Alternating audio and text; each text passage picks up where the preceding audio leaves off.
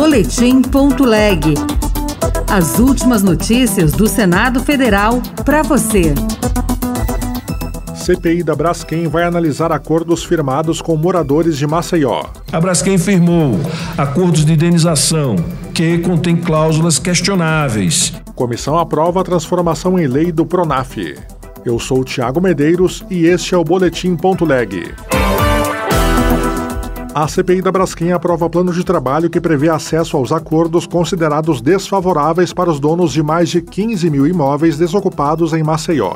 Repórter Érica Christian. O plano de trabalho, aprovado pelos integrantes da CPI da Braskem, prevê acesso a documentos como licenças, relatórios e notificações da Agência Nacional de Mineração, Petrobras, IBAMA, Instituto Nacional do Meio Ambiente de Alagoas, Ministério de Minas e Energia, Ministérios Públicos, Federal e Estadual, além do Governo de Alagoas e a Prefeitura de Maceió. O relator, Rogério Carvalho, do PT de Sergipe, explicou que a CPI vai analisar a atuação da Braskem e de suas antecessoras ao longo dos mais de 40 anos de mineração na cidade, mas ressaltou que a prioridade da CPI é revisar os acordos feitos pela Braskem com os mais de 15 mil proprietários dos imóveis abandonados. A Braskem firmou com moradores atingidos pelo afundamento dos cinco bairros em Maceió acordos de indenização que contém cláusulas questionáveis e que parecem indicar a blindagem da empresa. A CPI pediu a Braskem cópias dos acordos firmados, assim como relatórios da Defensoria Pública e do Ministério Público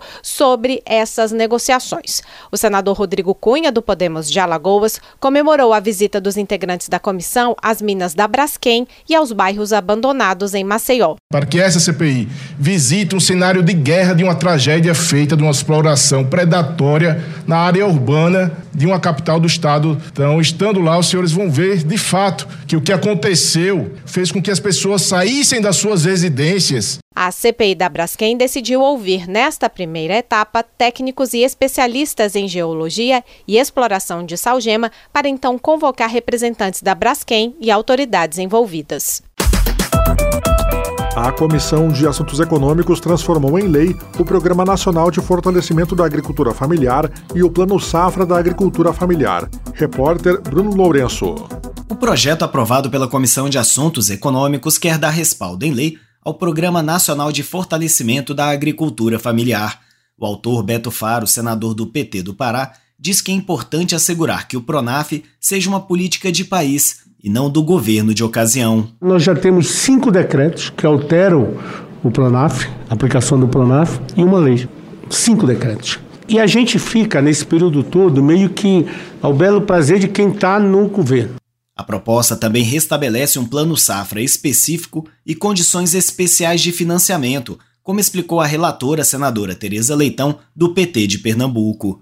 As operações de financiamento do PRONAF gozarão de encargos e prazos favoráveis em relação às condições de encargos adotados pelas demais linhas, fontes e programas de financiamento com recursos controlados pelo crédito rurais. O projeto de lei segue agora para a Comissão de Agricultura e Reforma Agrária.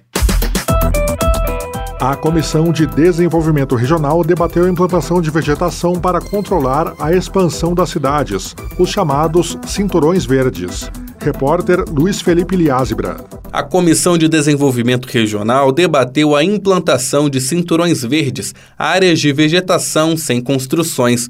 O presidente do Ibama, Rodrigo Agostinho, diz que a execução desses espaços tem que ser uma prioridade dos planos diretores municipais. A representante da ABEMA, Andréa Vulcanes, alertou que o projeto precisa levar em conta áreas de transição entre a parte urbana e rural. Mas o senador Zequinha Marinho, do Podemos do Pará, afirmou que setores agrícolas podem ser afetados com a delimitação da vegetação. Alguns setores agrícolas podem ser afetados pela delimitação de áreas para cinturões verdes, levando a preocupações sobre disponibilidade de terras para a produção de alimentos e possíveis impactos negativos para a agricultura brasileira. Depois de ser analisado pela Comissão de Desenvolvimento Regional, o projeto segue para as comissões de Agricultura e a de Assuntos Econômicos.